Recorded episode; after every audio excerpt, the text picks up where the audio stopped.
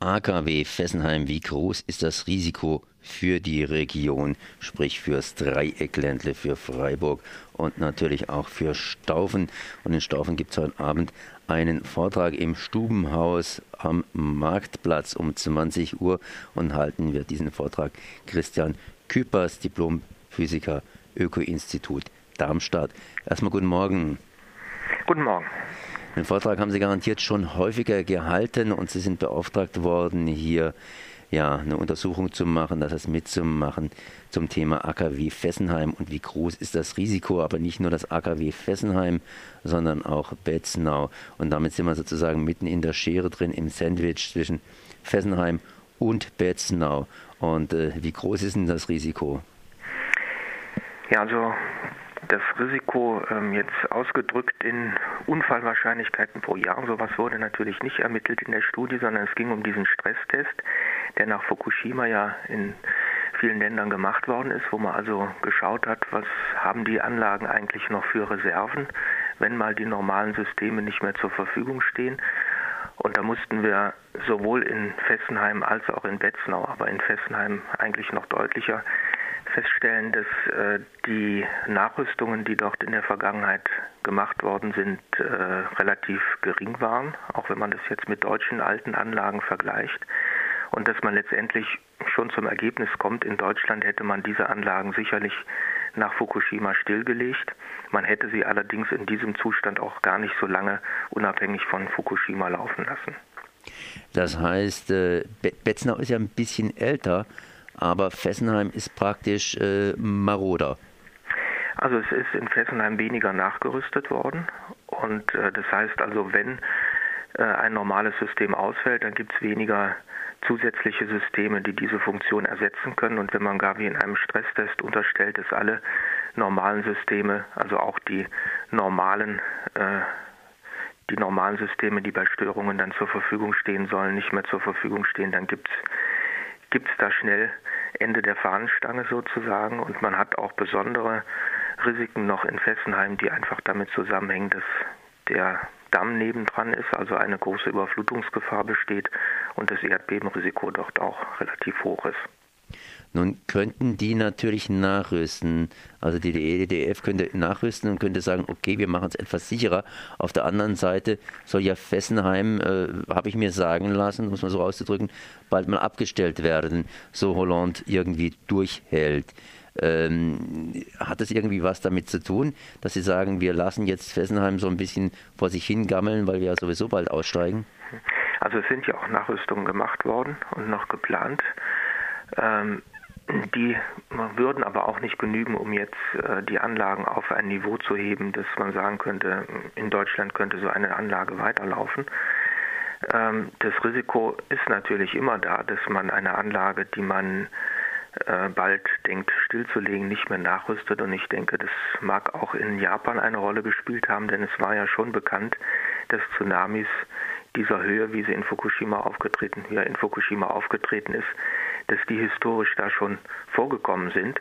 Und man hatte diese Anlage auch schon mal stilllegen wollen. Man wusste aber, sie wird nicht mehr lange betrieben. Sie gehörten ja auch zu den ältesten in Japan. Und ja, so ein Faktor spielt da mit und man denkt dann, dann wird es ja die letzten zwei, drei Jahre auch noch gut gehen.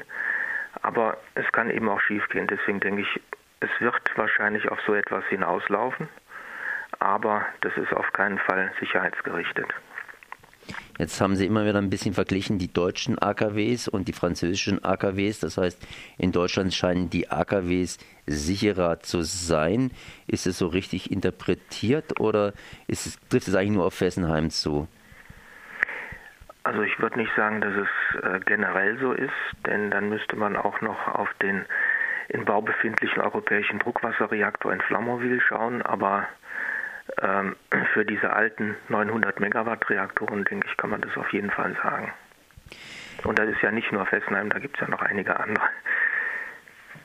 Wir sitzen jetzt hier zwischen Betzenau und Fessenheim. Ähm, welche Einwirkungsmöglichkeiten haben wir denn? Ich meine, ja, der Landtag bzw. die Regierung äh, von Baden-Württemberg hat sie ja beauftragt, hier mit dieser Studie praktisch da mitzuarbeiten. Äh, was soll bei dieser Studie erreicht werden? Was war denn das Ziel? Will man da irgendwie auf Fessenheim nochmal einwirken? Kann man da überhaupt einwirken? Also das erklärte Ziel äh, des Auftraggebers war, dass er äh, die Unterlagen, die in Frankreich im Rahmen dieses Stresstests ja auch publik gemacht worden sind, dass er die bewerten lassen will, um, weil ja naturgemäß äh, auch hier in Baden-Württemberg die Fragen aus der Bevölkerung an die hiesige Regierung kommen, wie es denn da um die Sicherheit steht, um da Auskunft geben zu können. Die, die direkte Einwirkungsmöglichkeit auf die französischen Genehmigungsbehörden sind gering, also oder eigentlich gar nicht vorhanden. Es gibt zwar die deutsch-französische Kommission, aber da sitzt man eben zusammen und tauscht sich aus, aber das ist jetzt nicht vergleichbar mit äh, dem Zustand, dass man eine Aufsichtsbehörde hat, die zuständig ist für eine Anlage und da auch Forderungen stellen kann. Wir haben, das ist immer so eine kleine Frage, auch diesen schönen Euratom-Vertrag, das heißt auch so ein uralt Relikt, als man dachte, dass Atomkraft irgendwie schön ist und gut ist und hat man das nicht irgendwie, also sozusagen erneuert, äh, kann die Europäische Union da ein bisschen eingreifen, beziehungsweise, dass zumindest die Atomkraftwerke, die marode sind, die alten Dinger, dass die ein bisschen auf Vorder, ja, äh, ja, in Ordnung gebracht werden. Also es gibt auf EU-Ebene auch ein Gremium oder mehrere wahrscheinlich auch, die äh, sich mit solchen Fragen beschäftigen und da versuchen Standards festzulegen. Und es hat da auch schon Eingreifen gegeben. Also es gab zum Beispiel bei, beim äh, Beitritt von Bulgarien zur EU gab es dann die Forderung, dass dann bestimmte Anlagen stillgelegt werden müssen, was dann auch gemacht worden ist. Also es waren dann die ältesten. Ähm, aber die Sicherheitsstandards, die da angelegt werden, die sind schon so, dass man die in Frankreich auch erfüllt. Also man muss schon sehr schlechte Anlagen haben, um sie nicht zu erfüllen. Also insofern sind diese internationalen Vergleiche oder die oder von internationalen Gremien aufgestellte Forderungen meistens äh, da nicht hinreichend. Aber in Deutschland ist eben sehr viel mehr gemacht worden, als sich aus den Forderungen solcher Gremien ergeben würde. Meine persönliche Frage, wenn Sie ein Haus kaufen könnten im Kaiserstuhl, würden Sie es machen oder würden Sie sagen, naja? Also ich würde sagen, wenn, wenn ich hier Arbeit hätte, äh, die besser wäre als die, die ich bisher habe, also einen Grund hätte, hierher zu ziehen und dann wüsste ich, der Kaiserstuhl ist eine schöne Gegend, dann würde ich persönlich das Risiko in Kauf nehmen. Also ich habe lange in der Gegend von Biblis gewohnt oder wohne auch jetzt noch da, nur ist die Anlage stillgelegt. Dann würde ich schon denken, dass die Anlage in Fessenheim nicht mehr so lange läuft. Und äh, ja, also wenn ich nicht die freie Wahl hätte, sondern da wirklich einen Grund hätte, in diese Gegend zu ziehen, dann würde ich das auch tun. Also auf gut Deutsch gesagt, heute Abend den Vortrag von Christian Küppers in Staufen besuchen, persönliche Fragen stellen. Um 20 Uhr geht's los im Stubenhaus Staufen am Marktplatz und dann hier eben auch ja, Informationen kriegen über AKW Fessenheim. Wie groß ist das Risiko für die Region? Ich danke mal für das Gespräch. Ja, bitteschön.